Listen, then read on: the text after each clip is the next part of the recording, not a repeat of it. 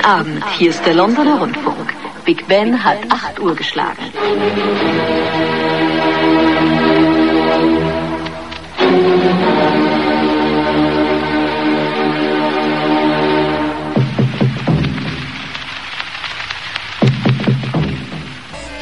Hier ist England,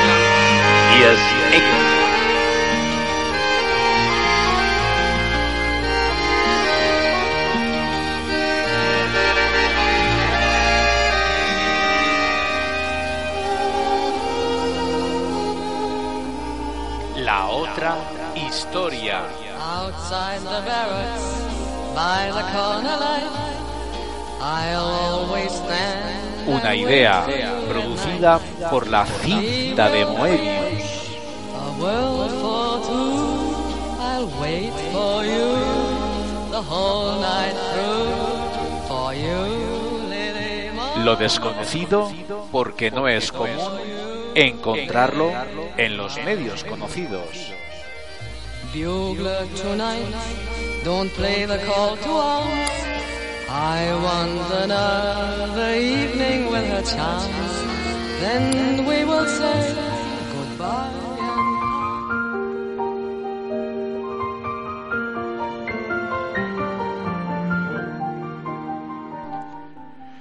Bienvenidos a la otra historia. Hoy vamos a tratar el audioprograma número 3 sobre la cábala. Os recuerdo que iniciamos una triada de programas dedicados a, la cábala. Y si te acabas de incorporar o dar con este audio al azar, comentarte que hay dos anteriores al que vas a escuchar que titulamos como La cábala su origen, la cábala, imposición y dominio, y este tercero, que hemos denominado la cábala, su caída y la entrada en escena del dragón. En los dos primeros que te recomendamos los escuches si no lo has hecho, para que puedas entender el contenido de lo que aquí vamos a exponer, trata en lo que es la cábala, primer audio y su origen, a modo de resumen, de presentar las líneas de conocimiento que se dan a la humanidad. Recordamos que es la hiperbórea, la original, la cábala, que es la que se da Moisés y es la que se impone, y tenemos la del dragón, que es la que acaba de irrumpir en este momento y está dando paso al nuevo mundo que ha emergido y que está ahí y que llamamos Gea. En este audio 1 explicamos la cábala desde un punto de vista de lo que es el concepto y filosofía de su porqué. No entramos en un curso de numerología ni en un curso de, de eh, como diríamos, práctico para, para hacer trabajos como se puede hacer en algún tipo de escuela o de orden.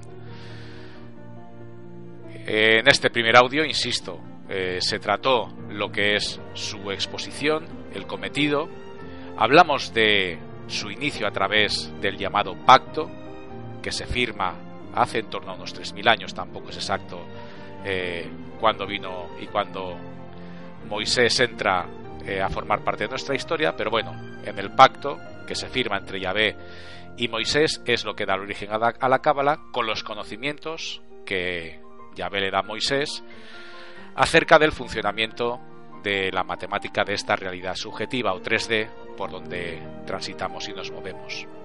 Hablamos también en ese primer audio acerca de, de quién estamos en, en manos, que no son ni más ni menos que el sionismo judío. Y definimos muy claro que el sionismo judío no es el pueblo judío, sino una fracción que, digamos, está englobada dentro de, este pueblo, aunque parece ser que cuando hablamos del sionismo judío estamos hablando de todo un pueblo, cosa que no es así y lo decimos con todo el, el respeto que se merecen los que consideramos también hermanos como son judíos. En la segunda parte de la Cábala, la imposición y dominio, hablamos sobre cómo ésta entra, cómo se va imponiendo, cómo barre todo lo que es la línea hiperbórea que desde hace 65 millones de años es la línea que se, que se da, que se entrega a través de los formatierras cuando se monta este planeta, llamado de Dios, llamado Tierra. ¿Cómo evoluciona también? Hablamos acerca de cómo se impone, cómo va evolucionando a lo largo de los años, hasta nuestros días, con sus órdenes, grupos de poder y los planes y los personajes conocidos en una mayoría y en otros quizá menos, pero, pero existir existen y son quienes llevan los derroteros y los devenires que, que acompañan al mundo de hoy. En este tercer audio de la Cábala, que hemos titulado como La caída y entrada en escena del dragón, vamos a hablar sobre el momento actual en que vivimos, cómo estamos, cuál es el posible final que entreveemos que puede quedar, quién es el tercer actor, pues hablaremos del dragón como paradigma que se acaba de crear y entre todos los que nos queramos englobar, pues tratamos de vibrar a una frecuencia diferente a la que se ha venido vibrando a lo largo de estos milenios, pues bueno, el dragón es la alternativa, el equilibrio que, que da lugar a la lucha de opuestos que se viene manteniendo desde milenios y hablaremos, como no, de ese nuevo mundo que estamos formando que se llama Gea, que está ahí y solo visible para aquellos que tratan de trabajar para alcanzarlo. Pues dicho todo esto, vamos eh, a mantenernos fieles a las costumbres y os voy a dejar con un pequeño slide extraído de la película eh, que ya conocéis porque no es la primera vez que lo ponemos, pero os dejamos con Kevin Spacey. Y este lema que ya, digamos, identifica o define el espíritu con que hacemos la otra historia. A la vuelta del, del slide empezamos a entrar en materia.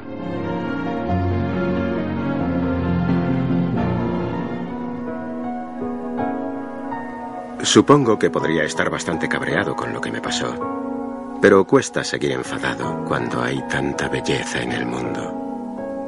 A veces siento como si la contemplase toda a la vez y me abruma. Mi corazón se hincha como un globo que está a punto de estallar. Pero recuerdo que debo relajarme y no aferrarme demasiado a ella. Y entonces fluye a través de mí como la lluvia. Y no siento otra cosa que gratitud por cada instante de mi estúpida e insignificante vida. No tienen ni idea de lo que les hablo, seguro. Pero no se preocupen. Algún día la tendrán. Did I disappoint you or let you down? Should I be feeling guilty or let the judges frown? Cause I saw the end before we'd begun. Yes, I saw you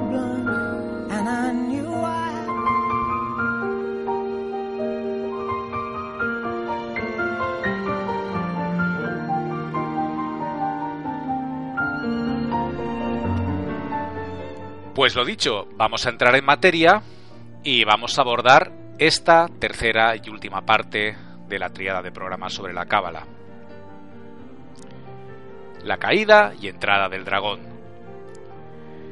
Estamos viviendo en los últimos años y sobre todo en los últimos meses una actividad intensa que está generando que los núcleos de poder vayan de el cambio de una mano hacia otra. Los que han venido dominando parece que entran en apuro, pues por los propios paradigmas que nos gobiernan, recordemos religión, política, economía, ciencia, esos cuatro.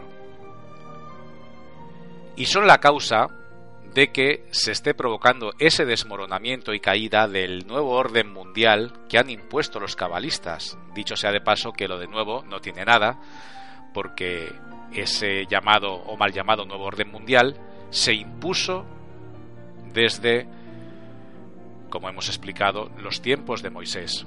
De ahí que os remitamos a los programas 1 y 2 sobre la Cábala que ya tenemos eh, colgados en iVoox o en cualquiera de las páginas donde estos audios se publican www.detrasdeloaparente.blogspot.com www.mayodel68.com www.spiritfarlek.com o, como no, el programa que nos brinda www.lacintademoebius.com. Bien, sobre el momento actual. En concreto, dijimos en el audio 2 que se ha tratado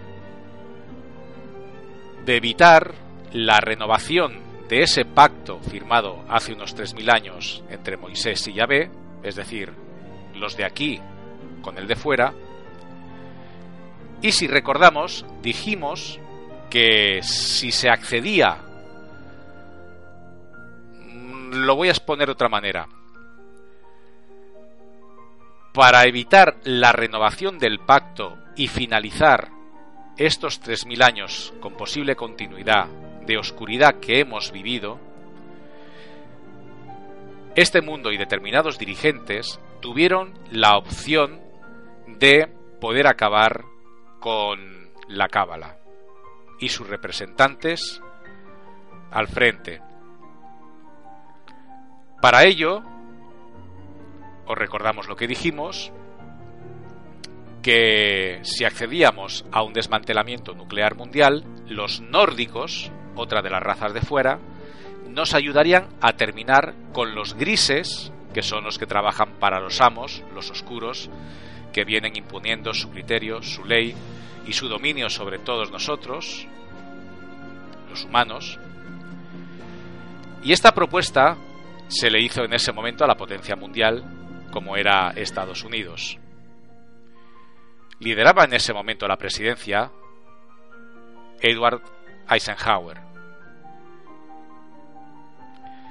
Pues Eisenhower la propuesta la rechaza y en lugar de firmar con los nórdicos a cambio de ese desmantelamiento nuclear, que no solo afectaba a Estados Unidos, pero era un primer paso importante para luego convencer a los del otro lado del telón, se firma el, pacto y renovación con los grises, es decir, los oscuros tratan de mantener su hegemonía, renovando ese pacto, al ser rechazado la propuesta que le hacen los nórdicos a los Estados Unidos a través de su presidente Eisenhower y potencia mundial de este planeta. Bien, ¿qué recibe a cambio eh, la potencia estadounidense? Pues ni más ni menos que la entrega de tecnología hacia ya mitad del siglo pasado, del siglo XX. Ya los hechos nos remitimos. Pensad los adelantos tecnológicos que hemos tenido en tan pocos años, manteniendo una matemática, una física y unas herramientas, digamos, eh, voy a repetir, matemáticas que vienen desde la época de Newton. Es decir, la matemática ha tenido un crecimiento pequeño con respecto a un desarrollo mm, monumental de la tecnología que cada día vamos viendo que, va increciendo, esto no para, sino que cada día tenemos una tecnología en nuestras manos más al alcance e incluso increíble y no sería ni planteable hace 20 años atrás. No creo que esté diciendo ninguna barbaridad con lo que os estoy contando.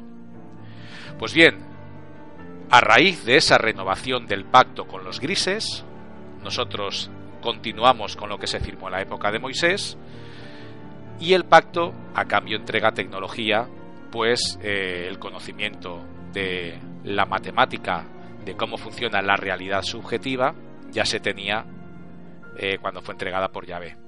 Ahora hay fórmula, matemática y aparte tecnología. Pues bien, desde ese momento entramos en una etapa en la que el límite de horizonte de eventos de esta octava descendente llega hasta un ciclo final que necesita, para acomodar, de un choque consciente que evite entrar de nuevo en un círculo de, o en un ciclo de recurrencia y de esta manera la octava en lugar de continuar expandiéndose de forma consciente, lo que hace es empezar y bueno, se vuelve a repetir toda una historia que ya hemos conocido y yo en concreto os tengo que decir que a mí personalmente ya no me resulta de agrado. Pues bien, muchas risas ocasionó, pero lo cierto, y para quien quiera verlo y quiera hacer un poquito de autorreflexión, podemos decir que desde finales de 2012 y en adelante, la línea temporal y del horizonte de eventos no puede ver ni controlar los sucesos sobre los que actúa y eran corregidos con antelación anteriormente a efectos de poder manipular los resultados de los acontecimientos venideros. ¿Esto qué quiere decir? Que hasta 2012 se tenía un conocimiento que podía prever los resultados de los acontecimientos futuros que se iban a prever, pues se tenía en mano todas las posibles alternativas que da la ecuación de decisión de cada hecho concreto e importante que se pudiera dar en la historia de la humanidad. Con esto quiero decir que si conociendo esa matemática, porque os recordamos, como bien dice Morfeo, que el futuro existe y ya pasó, queremos decir que acontecimientos que se van a desarrollar ya sucedieron. Con lo cual, se puede, con antelación, actuar sobre ellos para saber en el momento de, del punto llegado qué alternativas posibles hay, se hacen escenarios de cada alternativa y se sabe cada alternativa qué resultado va a dar. Con lo cual, los oscuros lo que hacen es coger la que más les interesa y llevarla a cabo con el dominio y la mentira y el engaño a través de todo lo que conocemos, que son los paradigmas, llámese religión, llámese ciencia, llámese la política o llámese la economía. Recordaros que se ha dicho y se ha explicado en la entrevista Morfeo, por ejemplo, que la crisis que estamos viviendo a nivel mundial es una crisis de inconsciente colectivo. Lo que quiere decir que la crisis la está viviendo quien está inmerso dentro del mundo que nos proyectan los amos. Y el que no se salga de él o no busque las alternativas para salir de él, pues queda imbuido y de alguna manera está funcionando con el juego y bailando al son que tocan. ¿Vale?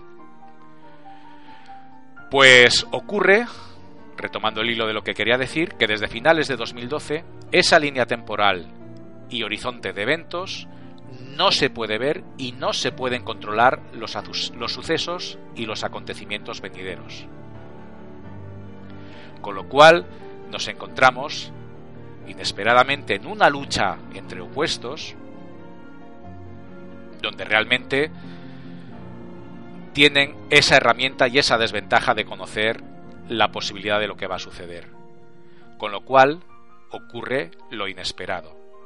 Mientras los opuestos, los demiurgos, Babhomet y Wotan, están desde miles de años en, en guerra, surge y entra en escena el tercer demiurgo o el dragón, como se, se llama la nueva era en la que entramos, que lo que trata es de romper la dualidad, es decir, esa lucha de dos, y trata de generar una triada, como hemos explicado, Padre, Hijo, Espíritu Santo, por ejemplo, es una triada, ¿vale?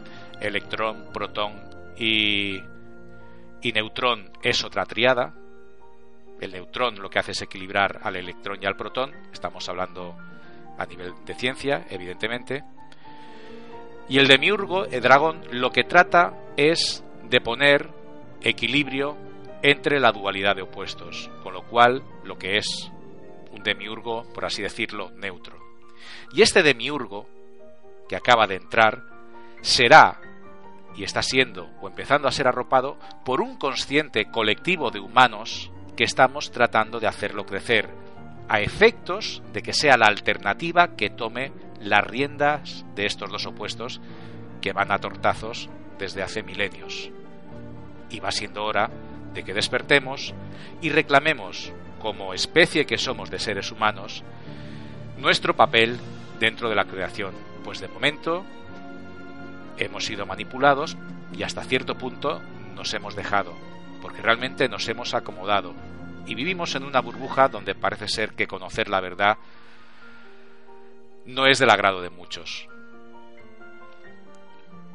Bien, pues de momento Wotan ha cedido sus fuerzas al dragón, mientras que Babhomet se negó, aunque según los informes últimos que viene dando Morfeo, y hablamos de informes del pasado 17 de diciembre de 2013, nos comenta lo siguiente, y sí que os pido que podáis entrar a leerlo quien esté interesado en la página de Morfeo, donde los tiene publicados, www.detrásdeloaparente.blogspot.com. Leo textualmente lo que Morfeo expone en eh, sus indagaciones y en sus movimientos por espacios matriciales hacia los que nosotros quizá no tengamos la capacidad de acceder en este momento. Últimos informes del pasado 17 de 2013. Dice así, los ingenieros áureos están trabajando en los campos mórficos desde mediados de mes. Su primer propósito es adaptar las formas a la nueva plantilla general. El proceso se lleva a cabo en fotogramas o instantáneas fijas, donde la realidad parece estar detenida en un espacio-tiempo sin desplazamiento lineal. Esto es para evitar la fluctuación natural del campo, producida por la resonancia del efecto Tesla, que haría imposible la calibración. Los áureos manipulan el campo mórfico, dando forma a los nuevos paquetes de información que llegan desde el Sol con los datos necesarios para calibrar la plantilla. Muchos están en tierra tomando mediciones de la influencia del citelio solar en la puesta y salida del Sol, que son los momentos donde los paquetes de información llegan a Tierra aprovechando el ángulo de incidencia con la atmósfera y las capas altas de la misma, donde se encuentra el cinturón de Van Halen que evita el paso de los rayos QOM, dando la incidencia que es perpendicular.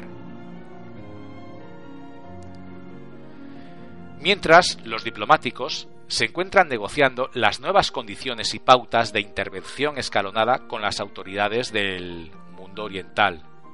Hablamos en concreto de China y Rusia, que ahora se harán cargo del nuevo periodo, hasta que la nueva Matrix, GEA en este caso, esté funcionando. Finalmente, pareciera que las fuerzas de Bajomet están acatando el nuevo escenario, dejando de presionar para que no se manifieste, la Cábala perdió todo poder económico y está intentando negociar con las nuevas autoridades orientales. Un retiro silencioso y sin acciones legales hacia los responsables. Esto está demorando el proceso de traspaso de poderes, pues el dragón vino a ejecutar y no a negociar. Hay una gran posibilidad de que se dé a conocer a nivel público y en los próximos meses la intervención extraterrestre en el planeta. Si la Cábala finalmente dimite y Wotan se hace cargo por los próximos mil años de la agenda. Hasta que el campo mórfico del planeta sea reestructurado, se registrarán variaciones significativas atmosféricas y del clima, pues los polos magnéticos están sufriendo desplazamientos y microinversiones que influyen en todo lo demás. La línea temporal número 42 está estable y desplazándose con normalidad hacia el horizonte de eventos esperado. Se están registrando algunas fluctuaciones en las plantillas particulares que se verán afectadas con acontecimientos extraños e inexplicables, que pueden ser usados muchas veces, como puerta para que los oscuros intenten perjudicar con problemas físicos y confusiones mentales para desviarlos del propósito. Estas fluctuaciones son producto del trabajo sobre los campos mórficos, que bajan los escudos de defensa natural de los organismos en los planos mental y etérico mientras se trabaja sobre ellos. Se recomienda mantener una protección de burbuja de forma continua hasta que los trabajos finalicen y los escudos vuelvan a funcionar de forma eficiente. Esto es un informe de los mundos superiores y nada tiene que ver con la realidad conocida. Es pues la decodificación de información consciente de supramundos que se mueven detrás de lo aparente. Concluye diciendo, siempre, no me crean, no crean nada de lo aquí dicho, investiguen, conéctense y avalen o descarten esta información.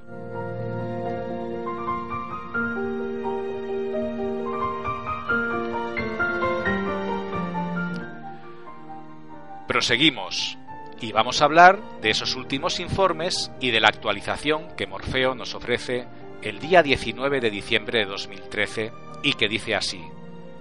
Se informa que la llegada de seres auditores al interior del planeta a comienzos de este mes que controlan y autorizan los distintos trabajos de los ingenieros áureos, como cambios estructurales en las plantillas, modificación de los de campos mórficos o formación de nuevos planetas y estructuras energéticas complejas han finalizado exitosamente y fueron dispuestas las pautas y cronograma de los trabajos que dieron comienzo el día 14 del presente mes y finalizarán en tiempo y forma estipulada.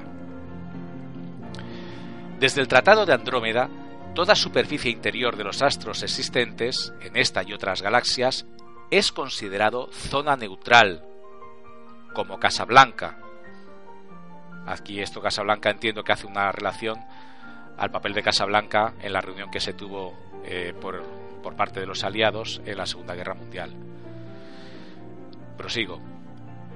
El Tratado de Andrómeda es un acuerdo que dispuso que toda zona interior en los planetas que forman parte de las galaxias del tratado sea considerada zona neutral, aun en tiempos de conflicto, este acuerdo fue firmado en algún lugar de la galaxia NGC 224, entre paréntesis M31, conocida como Andrómeda. Cuando comenzó la colonización Anunnaki para evitar y resguardar que la posesión absoluta de un planeta no sea ejercida por una sola especie. En el exterior habitan sus supuestos guardianes, papel que aún no representamos, y en el interior toda especie que así lo quiera y disponga, como los lacertas, con la condición de no intervenir en la vida de superficie que sigue su evolución o desarrollo supuestamente de forma natural.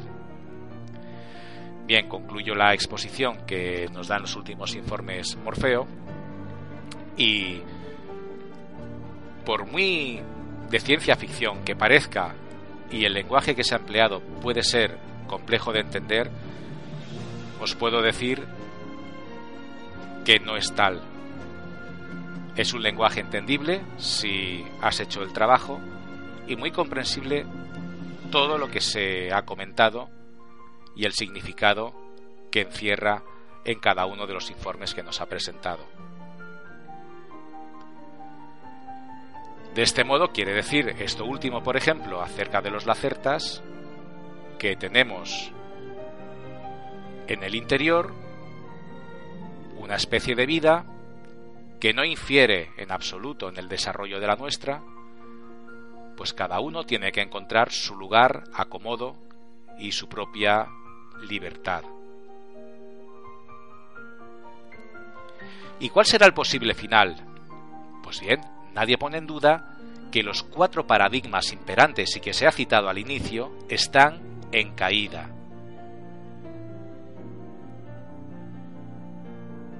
Economía.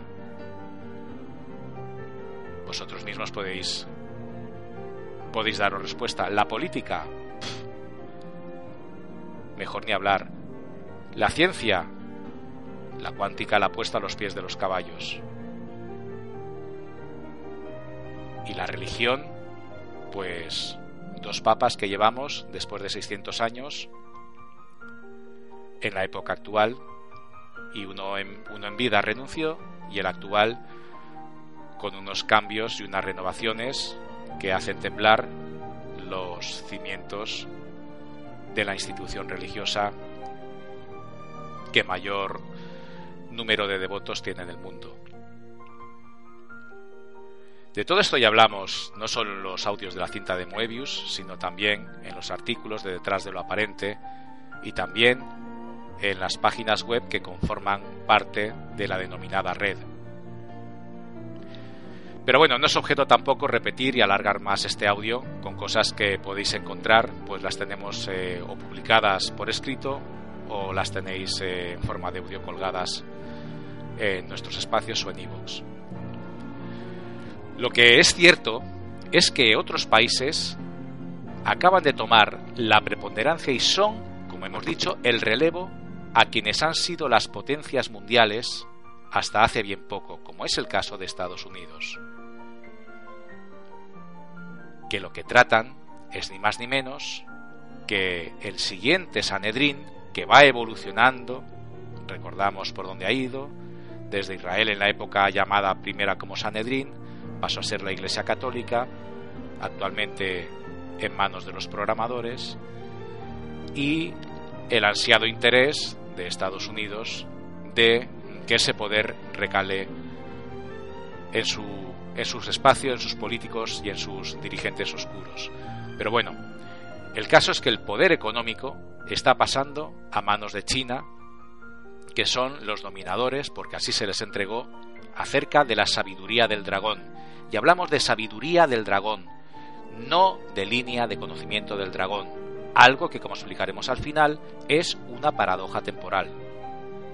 Bien, pues aparte del poder económico que está en manos de China, también lo está en manos de Rusia y también lo está en manos de India y otros países de Asia que están tomando el auge del poder económico y tienen tanto abastecimiento de recursos propios como los que están comprando eh, como recursos naturales en el resto del mundo.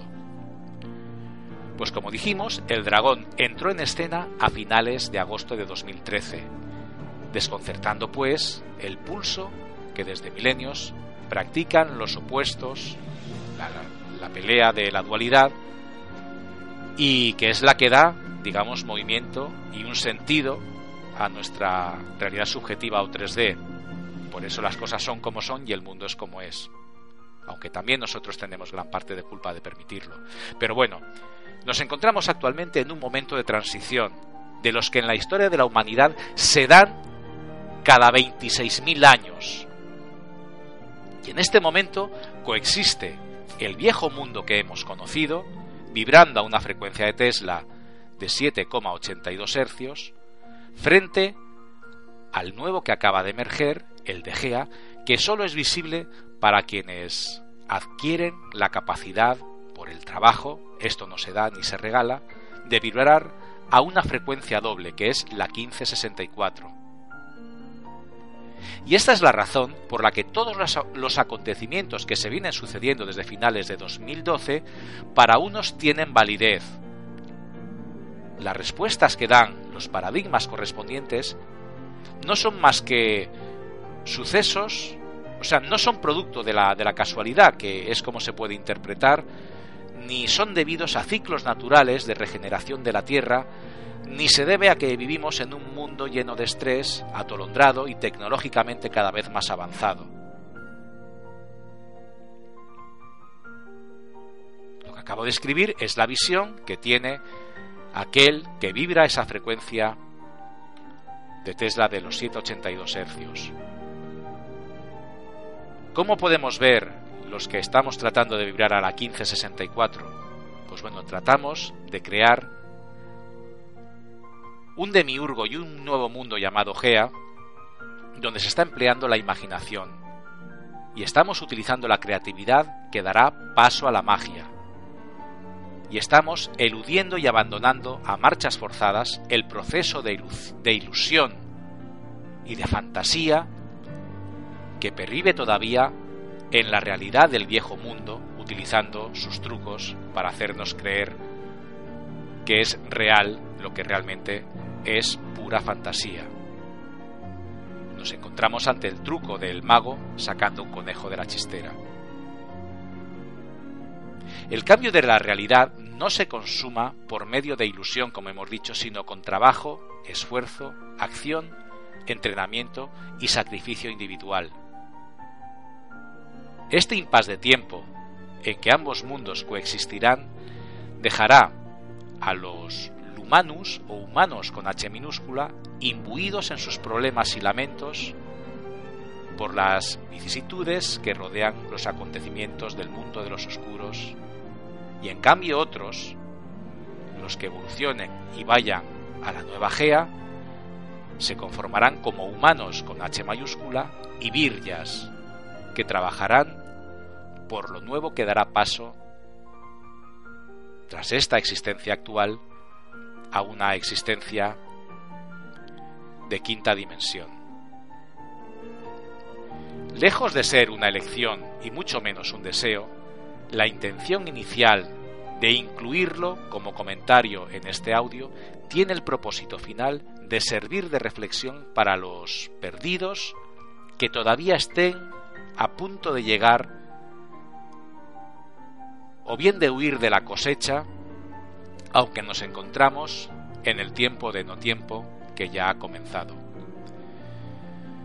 Os recomiendo que repaséis las últimas noticias que nos manda Morfeo en su página, pues están publicadas con fecha de anterior a las Navidades de, de 2013 y se hablan de microcambios climáticos que actualmente constatan lo que está sucediendo en partes del mundo donde se está llegando a 50 grados bajo cero, caso de Chicago, y países donde se están viendo, bueno, pues situaciones, no voy a decir insólitas, pero desde luego no son nada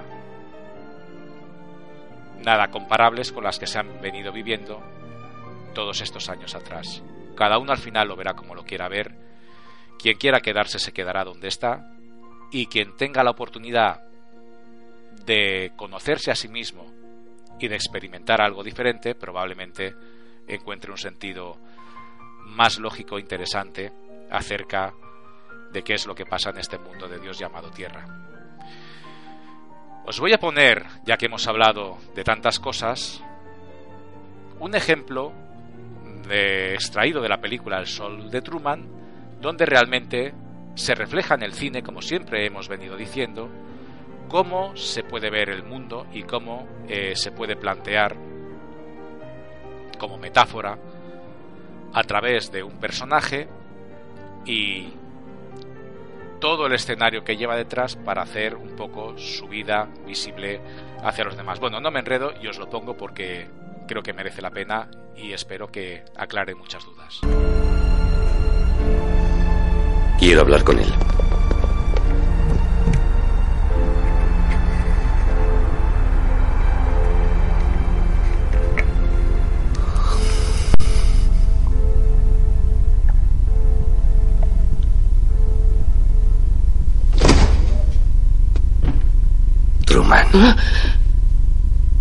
Puedes hablar. Te escucho.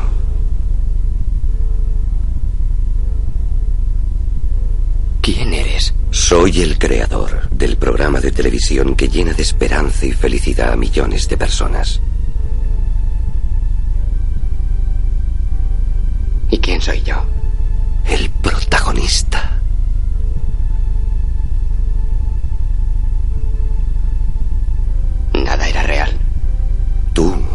Real. Por eso valía la pena verte. Escúchame, Truman. Ahí fuera no hay más verdad que la que hay en el mundo que he creado para ti. Las mismas mentiras, los mismos engaños. Pero en mi mundo, tú no tienes nada que temer. Te conozco mejor que tú mismo. Nunca has tenido una cámara en mi cerebro. Tienes miedo. Por eso no puedes marcharte. Está bien, Truman. Yo te comprendo. Llevo observándote toda tu vida. Te observé al nacer. Te observé cuando diste tu primer paso. Observé tu primer día de colegio. Y el capítulo en el que se te cayó tu primer diente. No puedes irte, Truman. Por favor, señor. Este es tu sitio. Lo conseguirás.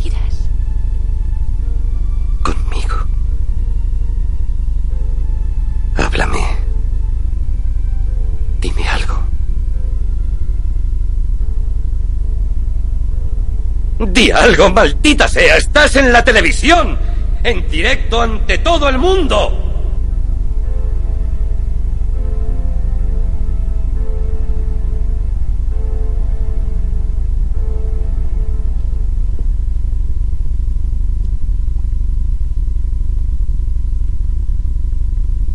Por si no nos vemos luego.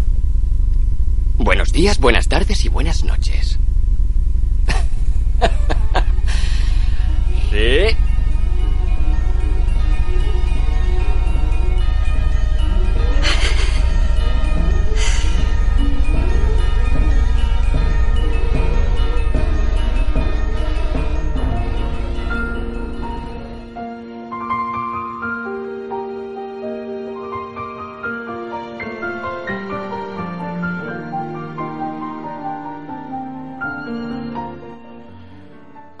Dicho en más de una ocasión, quizá Hollywood nos pone la realidad delante de las narices y no somos capaz de ver más allá de un palmo de ellas.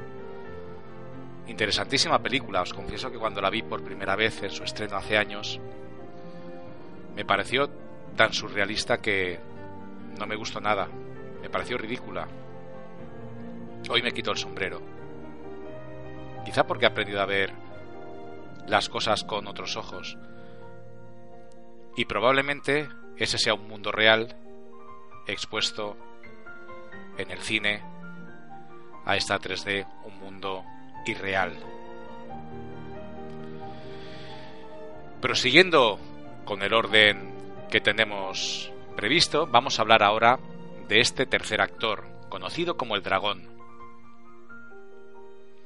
Como tal, ya hemos dicho que será el nuevo paradigma, que es la representación de un conjunto humano con otros arquetipos distintos a los conocidos y cuya unión de arquetipos evidentemente lo que dará lugar es a un consciente colectivo al que se irán sumando y se irá formando por medio de conciencias individuales procedentes del inconsciente colectivo de humanos o humanus con H minúscula que forman el mundo de la 782 que está en caída libre.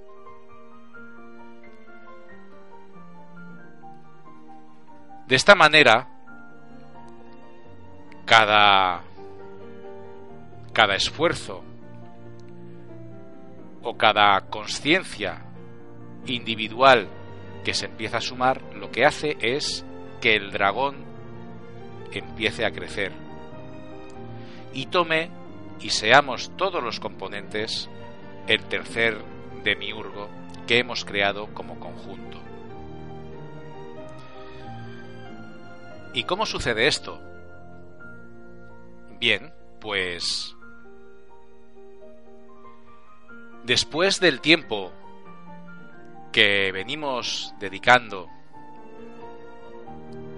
y en concreto mm, en mi trabajo personal todo lo que vengo comentando hacia con todo el respeto y el cariño que se merecen porque así es humanus o humanos que, que viven en la 782 y a quienes les parece mm, todo lo que os podemos contar un disparate para mí evidentemente, y en mi vida, mi realidad, mi universo, con un sentido y una lógica aplastante, pues os puedo decir que hablando con eh, semejantes de diferente nivel cultural, de otras religiones, de oficios totalmente distintos y variados, a lo que puede ser el mío, de distintas edades, a todos les he venido preguntando lo siguiente. Si tuvieras una varita mágica o tuvieras la oportunidad de cambiar el mundo actual hacia un nuevo mundo, ¿cómo y qué cambiarías para tener una humanidad mejor? Bueno, pues las, las respuestas, si ahora mismo lo estás escuchando, entenderás o, o entra en la lógica que son de lo más variopintas. Véase, por ejemplo, pues primero una pregunta sorpresiva, pues en muchos casos te das cuenta de que a quien le preguntas quizás sabe qué es, o sea, mm, sabe qué es lo que no quiere, pero perdón, sabe que no quiere, pero desconoce qué es lo que quiere. Eso es importante tenerlo en cuenta. Yo sé lo que no quiero, pero realmente, ¿qué es lo que quiero? No hablamos aquí, eludimos la palabra deseo, si no la hemos liado. Otros a la pregunta responden, pues bueno, que este mundo es así, eh, que está para aprender. Otros también tienen respuestas muy convencionales, que bueno, pues quedan bien y son lógicas de esperar. Los niños, en cambio, sonríen, pues la pregunta les rememora un reto de magia, como si quien le pregunta de verdad tuviera esa varita. ¿Qué es lo que sucede realmente? Pues vamos a ver. ¿Cómo podemos hacer que algo funcione al unísono y que en este mundo de Dios, donde somos en este instante 7.000 millones de habitantes, 7.000 millones de verdades, todas diferentes y bueno, válidas lógicamente eh, a nivel individual y la de cada uno para sí mismo. Pues eh, cada uno en sí mismo, valga la redundancia, es un universo en particular. Entonces, ¿hacia dónde hay que apuntar? ¿Cómo ponerse de acuerdo? Para mí la respuesta válida, y que es respuesta, no es un supongo o creo, es que este enigma se tiene que resolver mediante la conformación de única de una única conciencia colectiva a la que se suman conciencias expandidas e individuales que son las que van a dar paso y a crear ese nuevo mundo. Un mundo donde hemos dicho que, por ejemplo, no existirán las leyes, pues el humano con H mayúscula en sí mismo, la energía del, del amor será suficiente como para que las leyes no precisen regular ni marcar qué está bien y qué está mal. Y en definitiva, el Virya, por ejemplo, pues será un juez de sí mismo. Pero sea como fuere, lo que estamos y lo que se trata es de que ese consciente colectivo, sumado a partir de conciencias individuales que van expandiendo cada día más porque nos hacemos más preguntas y porque empieza a tomar un poco más cada día de sentido todo lo que aprendemos, porque el puzzle, las piezas, las van encajando y empezamos a ver ya, a vislumbrar la forma y la figura que tiene. Y es ni más ni menos que la figura del puzzle de un dragón que es el resultado de un trabajo bien hecho de un amplio colectivo. ¿De cuánto será ese colectivo? ¿Quién sabe? Se decía, como decía Morfeo, que de uno de un millón o de millones de uno. El caso es que en momento se alcance la masa crítica, al igual que sucedía con la teoría de los 100 monos, lo que se dará lugar es a que la tercera línea de conocimiento llegue a quienes en este momento permanecen dormidos y están en un proceso de despertar. Y hemos hablado también de que el dragón como demiurgo es una paradoja temporal. ¿Qué queremos decir con esto? Bien, pues eh, Hablar de paradoja temporal tiene una complicación en su explicación, sobre todo desde el punto de vista de, de, comprender, de comprensión, ya que tenemos nuestra percepción tiene una capacidad acotada, es decir, eh, nos faltan herramientas o medios para poder entender cómo es y cómo se activa esta paradoja temporal. Os hemos dicho que el dragón es la tercera línea de conocimiento de la humanidad.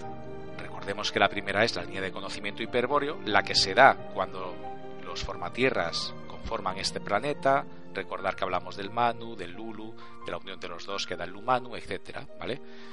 Esa es la línea hiperbórea, la originaria, y, y como hiperbóreo pertenecemos todos nosotros. Luego está la segunda línea de conocimiento, que es la Cábala, la que nos ha gobernado hasta, hasta hace unos meses. Y está esa tercera línea de conocimiento del dragón, cuya sabiduría sí que se da a los pueblos orientales.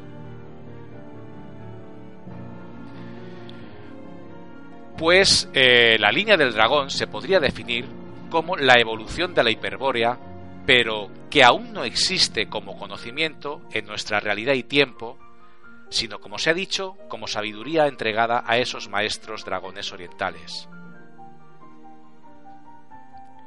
La línea evolutiva del humano como especie y como individuo se podría definir como la evolución del humano con H, con H minúscula hacia el humano con H mayúscula, la evolución del humano con H mayúscula da lugar al Virya, la evolución del Virya es el Luxfero, que nadie se asuste, ser portador de luz no es nada tenebroso, hablamos de luz, no de sombra, y no estoy justificando, como uno decía, eh, al demonio no demonio, o sea, fuera cero pelotero, no existe. De esto hablaremos, si no me voy a enredar y no sé dónde acabaré. Pero bueno, la evolución del Virya es el Luxfero, la evolución del Luxfero es el dragón y la evolución del dragón es el jardinero. El jardinero o el formatierras que también se les llama. Es decir, la secuencia en la que nos encontramos, resumidamente, es humano con H minúscula es a humano con H mayúscula, como humano con H mayúscula es a Virya, como Virya pasa a ser Luxfero, como Luxfero pasa a ser dragón y como dragón pasa a ser formatierra o jardinero. Hablar de evolución de especie es una referencia a la que es perdón, es una referencia hacia la expansión de conciencia colectiva, hacia lo que supone un cambio de matrix. En cambio, hablar de evolución como individuo, como individuo, perdón, es aludir a la mencionada expansión de esfera de conciencia particular, de cambio de la realidad subjetiva dentro de la misma Matrix. Nosotros, como especie, evolucionamos o tenemos, tendremos la tendencia a evolucionar hacia los que fueron, los que formaron este mundo, los jardineros o formatierras, y hablamos de hace 65 millones de años atrás. Y son estos los que nos dieron el conocimiento hiperbóreo por medio del demiurgo Wotan, que es un sujeto representativo de todo un arquetipo. Wotan significa la carga hiperbórea del pasado. En cambio, su opuesto es Babhomet, que le ocupa el lugar de ser la carga cabalística del presente. Y el dragón, completando ya la triada de Demiurgos, es la carga espiritual del futuro. Como se ve, pasamos del dualismo de los opuestos hacia esa triada que habla del positivo, negativo, neutro, lo que os decía electrón, protón, neutrón, Padre, Hijo, Espíritu Santo, pasamos de ser dos a tres y en equilibrio. Pues el equilibrio de esta tríada mencionada vendrá dado por nuestra conciencia y su recorrido por la octava larga y lenta de la creación. El tiempo vectorial tratado en su momento, y hacemos referencia y vale la pena buscar el artículo de Morfeo en su página web, donde habla sobre conciencia colectiva, define cómo se manifiesta la conciencia dentro de la octava de creación, pues marca los intervalos, los parámetros, los bucles, los ritmos y todo lo referente a la manifestación física de la conciencia dentro de una determinada matrix y realidad. Por tal motivo, se dijo que el movimiento perpendicular del tiempo forma conciencia, que es energía virgen para ser absorbida y asimilada por la esfera de conciencia de un determinado espacio temporal. La intervención del tercer actor, del dragón, no es casual. No es una decisión tomada en este tiempo, sino que es un acontecimiento programado dentro del mismo tiempo vectorial para ser ejecutado justamente en este mismo momento espacial que nos encontramos. Es pues conciencia manifestada en un punto determinado para un fin determinado, con una intención inicial y un propósito final inquebrantable. Por tal motivo, no se puede negociar con el dragón, sencillamente por lo que hemos dicho, la paradoja temporal de que el futuro existe y ya pasó. Solo queda que se manifieste. Hemos estado hablando de pasado, presente, futuro y vamos a poner, acompañando un poco a lo explicado, una escena eh, rescatada de la película eh, Regreso al futuro. ¿Cómo está sucediendo esto? Es como si esto fuera el infierno. No, es Hill Valley, aunque no sé si el infierno sea peor. No, Amy, lo siento mucho. El laboratorio es un horrible, horrible, horrible desorden. Sube, amigo. Obviamente, la continuidad del tiempo ha sido interrumpida creando esta, esta secuencia de eventos resultando en esta realidad alterna. Más claro, Doc. Sí, sí, sí, sí, déjame ilustrarlo.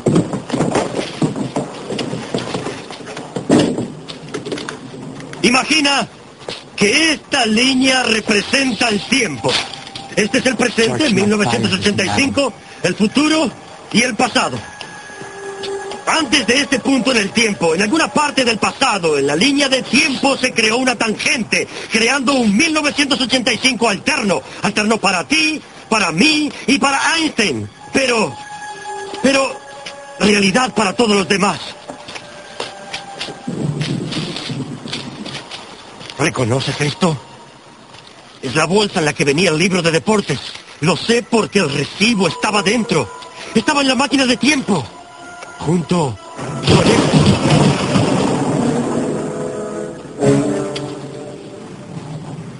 Es el bastón de Biff.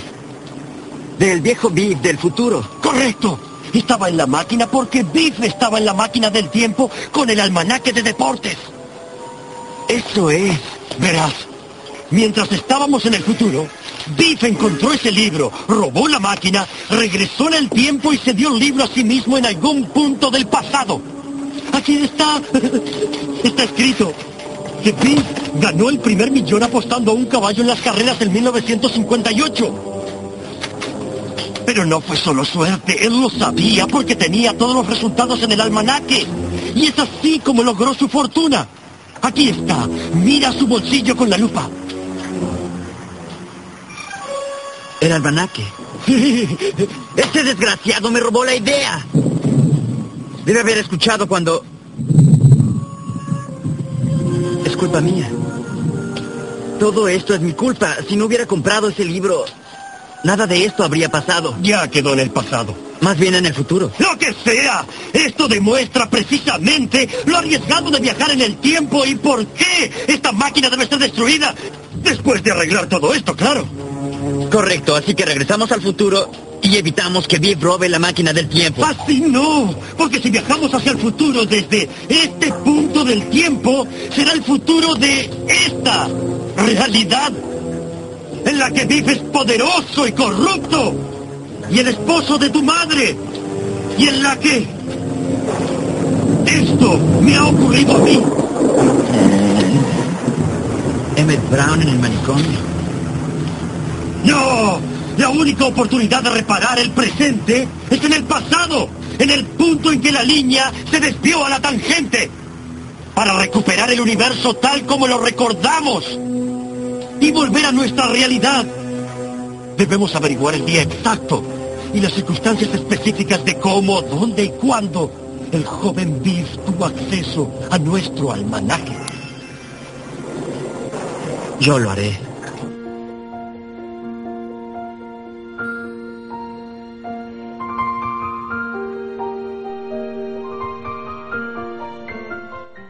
Lo dicho, eh, una muestra más de lo que nos pone Hollywood delante de las narices. Si veis la escena, se podía identificar de qué están hablando esas tangentes. eh, bueno, están hablando directamente de puntos donde, eh,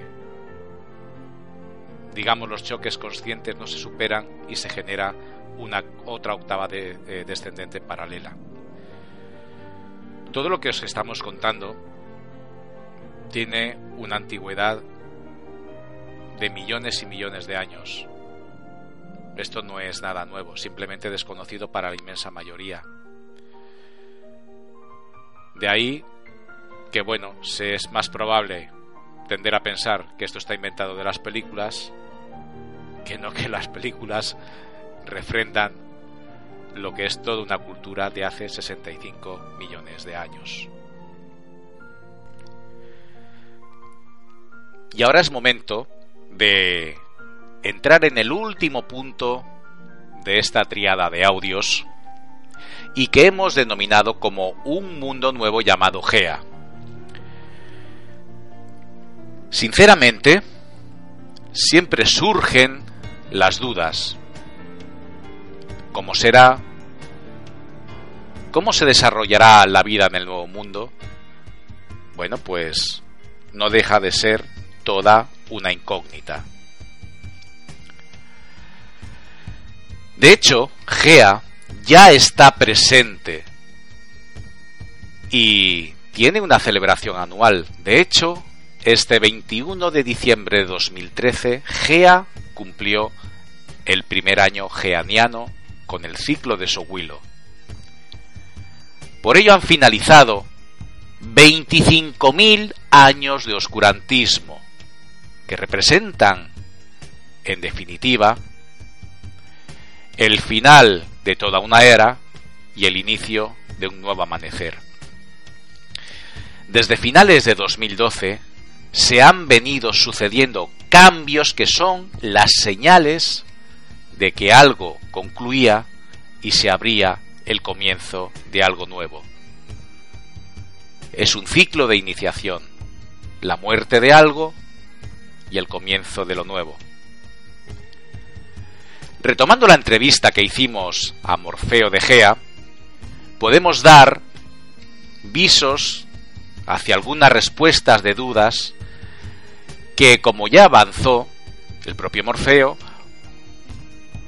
vamos a rescatarlas en este momento, pues es un momento, valga la redundancia, propicio para poder tratar acerca del funcionamiento del nuevo mundo.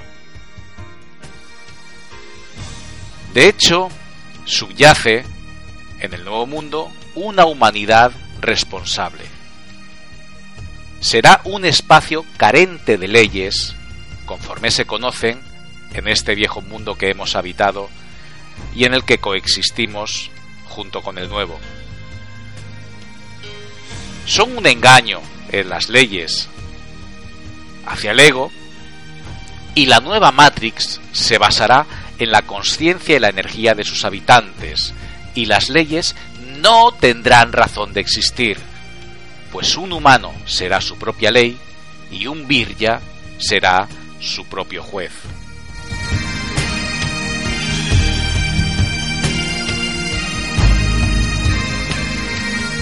Sabemos por las respuestas que la proyección será por medio del trabajo de la recién creada conciencia colectiva. Y esta dará lugar al necesario espíritu colectivo. Recordáis lo que decíamos, que en este momento hay 7.000 millones de verdades, 7.000 millones de razones, cada una diferente, y desde el universo particular, cada una es válida. Por esta razón, cada integrante en el colectivo participará de forma activa aportando información consciente por medio de la evolución y expansión de su propia esfera de conciencia.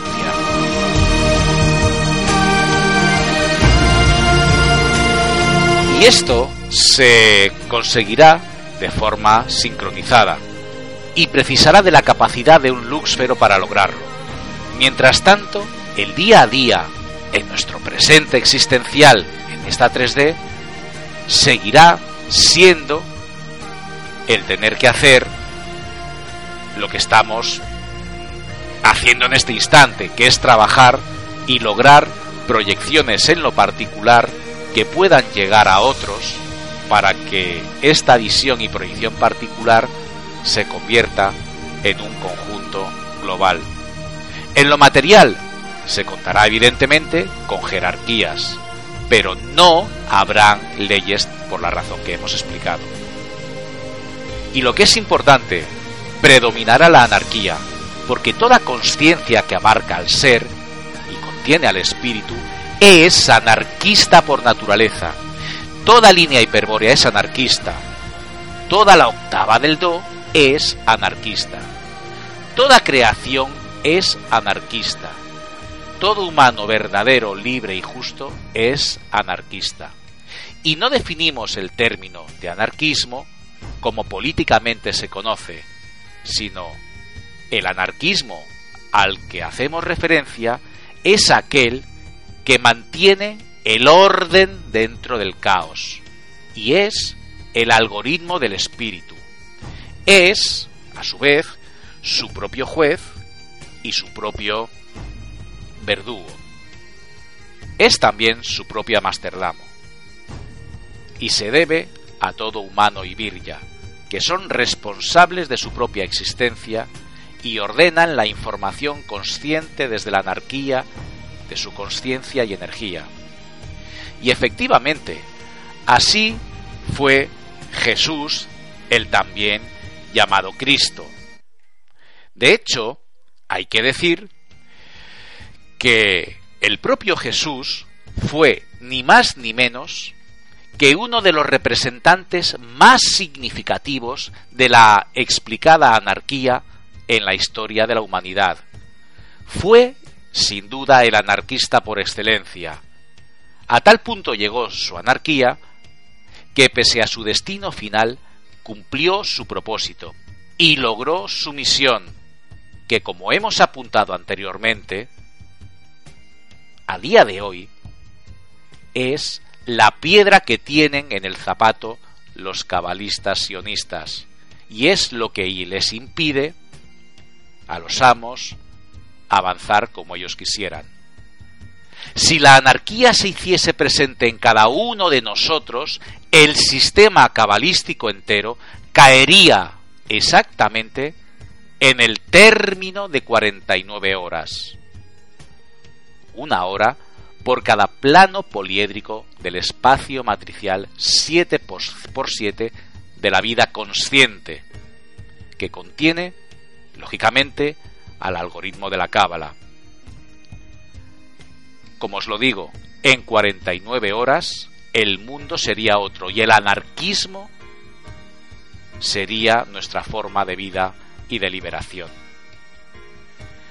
Creo que llega el momento de hacer una pequeña dedicatoria de este texto, de este trabajo, de esta triada de audios y me vais a permitir que esto lo haga directamente hacia mis amigos y hermanos de la logia salvaje de detrás de lo aparente, que son los caballeros de la cinta de Moebius. A ellos les dedico este trabajo como seres verdaderos, conscientes y libres.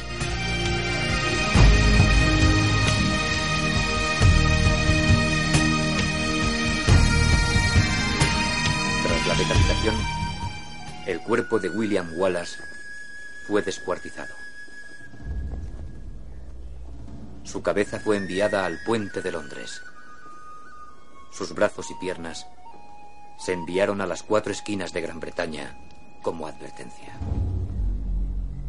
No tuvo el efecto que Longshanks había planeado. Y yo, Robert Bruce, acudí a rendir pleitesía a los ejércitos del rey inglés y aceptar su respaldo a mi corona. Espero que os hayáis lavado el culo. ¿Está a punto de besároslo un rey?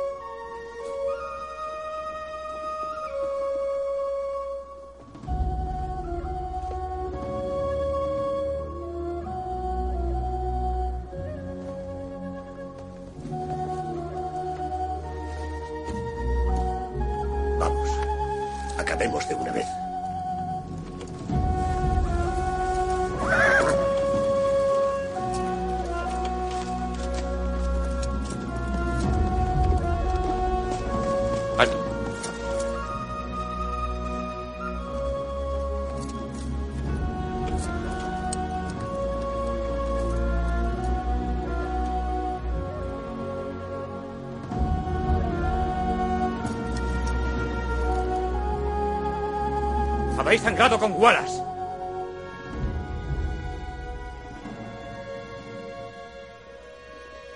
Sangrad ahora conmigo.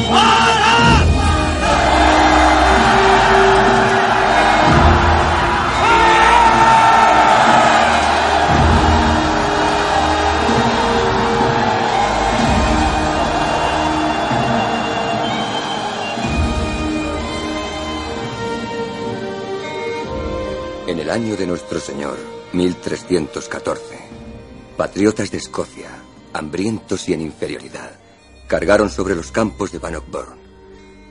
Lucharon como poetas guerreros. Lucharon como escoceses. Y ganaron su libertad.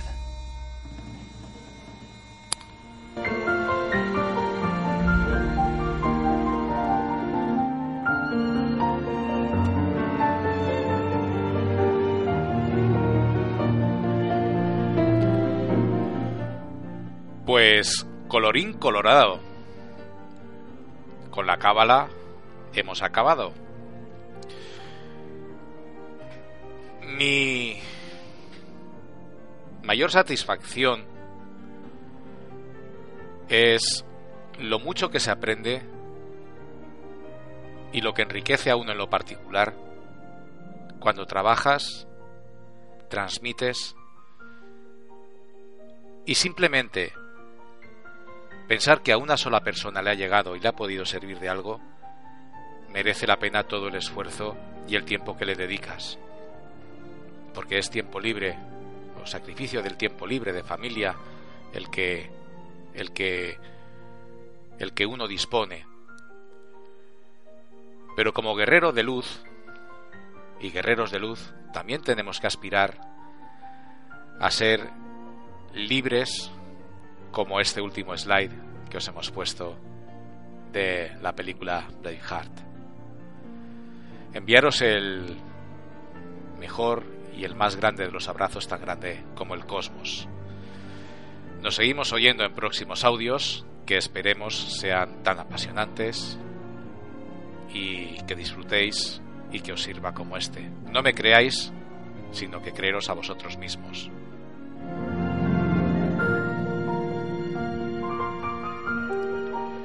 Nos ha acompañado de fondo la música de Jan Mulder, Oceans of Dreams. Hasta luego.